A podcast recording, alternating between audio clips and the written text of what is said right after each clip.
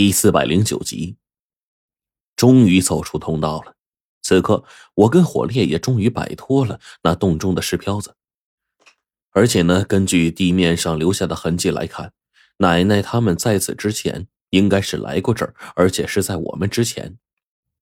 那么，有了他老人家在前面开路，我跟火烈自然也就放心多了。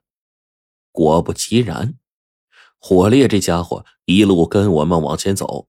我们就再也没有碰见任何异常，一路上安安稳稳的来到了下一处地方。这里仿佛是地底的一个山腹。其实呢，真正懂得一些玄学的朋友，或许会明白一句话：越是雄伟的大山，山腹便越大越空。这几乎是所有山脉当中通用的规则。无论山势多大，腹部内一定是有一块空隙的。这就是风水中讲究的常识之一。如果别人不知道，那么这个人也就一定是个风水的门外汉了。而此时，我跟火烈似乎就已经来到这座山的山腹当中了。那至于山腹当中有什么呢？我可以负责任的说一句：这个山腹是空的。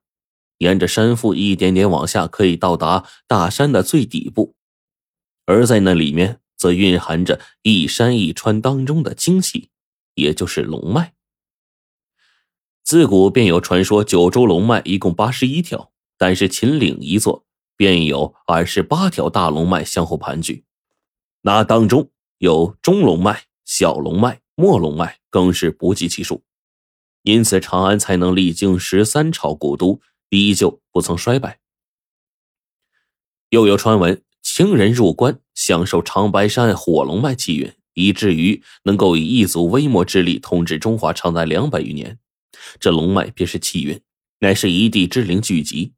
笼统来讲，就是一句话：人杰地灵。这玩意儿便是那地灵。没有龙脉的山川只能是死山，长久之后就会坍塌、滑坡，甚至是崩坏。风水一道更是认为龙脉。有为后人增加气运之法，将阴宅阳宅建在龙脉之上，更会大有裨益。而一般来说，寻常人家埋葬地方若是有一条末龙脉，那便更是了不得的事儿。即便是富商大员，不过一条小龙脉上修筑阴宅，已经是足够了。至于皇室中人，才能在山川当中找到一条中龙脉加以埋葬。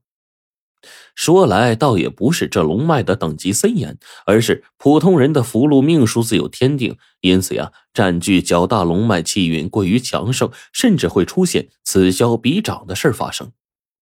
这便是常言当中所说的那句话：“有福之人无命来享。”而我们面前的这个佛爷手，应该就是一条中龙脉。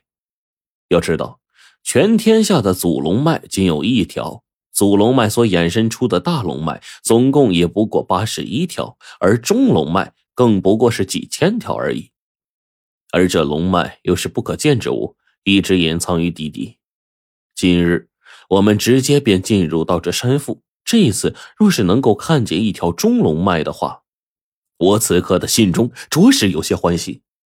虽说这佛爷指中龙脉或许早已经死掉了一半了，甚至更多，但是呢，能够亲眼见到这传说中的龙脉一眼，那也是不虚此行了。这一会儿，我越发的激动。我能想到，火烈那家伙呢，自然也能想到。这家伙现在的激动啊，真的一点也不下于我。火烈这时候更是早已经是满脸期待的对着我说：“陈总，你说这次的佛爷手中……”龙脉底下究竟是一副怎么样的名堂啊？听到火烈这话，我摇了摇头说：“前辈的记载当中，龙脉之地万众不可见其一，当中龙气化形，相互追逐，五彩神龙不断的追逐嬉戏，活灵活现。”不是，你是怎么知道龙脉当中的情况的？火烈在听到我的解释之后，就又疑惑的问我：“我怎么知道的？”嘿。我师傅胡老道可是个奇人，他老人家什么不知道，什么不晓得呀？也是，说起你师傅那货来呀，哎呀，那可是三天三夜都说不完呢。不过听到他这话，我顿时就不乐意了。你师傅才是个货呢，你们崂山道士都是货。嘿，你大爷！火烈顿时是无语的翻了个大白眼儿，头一偏，就看到了洞壁上的一些情况。这时候，火烈突然就愣住了，说：“这这是怎么了？火烈疯了？”我看到火烈这呆愣模样，自己也愣了。也就在这个时候，就听火烈说：“这陈总，你快来看，这里有情况。你看那个是不是什么呀？”我循着火烈指的地方透过视线，随后我看到面前的一幕的时候，我也呆住了。这，这山腹之中的山石竟然也死了。我一边说着话，一边瞪大了双眼，手电筒不断的将四周仔细照了一遍。这会儿我便确定下来，这座山似乎真的死了。此刻我们面前看到的地方，到处都是一片蛛网密布。看起来这些石头好像全都龟裂了一般，好像这座山体当中发生了地震一样。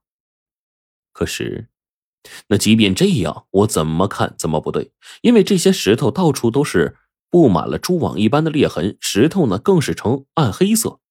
最要命的是，手电筒照在上面已经毫无光泽了。我当即从地上捡起一块石头，往那蛛网状的石头上一砸，当即。这些石头上就掉下了一些碎屑，果然，这些石头都死了。如果这个时候来一个轻微的地震，估计啊得塌方一半以上。此时，我跟火烈对视一眼，随后全都愣住了。别人不知道这东西代表什么，可是我和他却不可能不知道。这龙脉一旦死去的话，这山石自然是从山底的最底部开始死去。也就是快速的破裂崩坏掉，而现在我们才走到这山体一半还不到，然而这个时候我们已经看到了死去的山石，这是否就说明下面的整整一条中龙脉，连同里面混杂的小龙脉以及末龙脉已经死去一半了呢？仅剩下唯一一点的还在苟延残喘呢？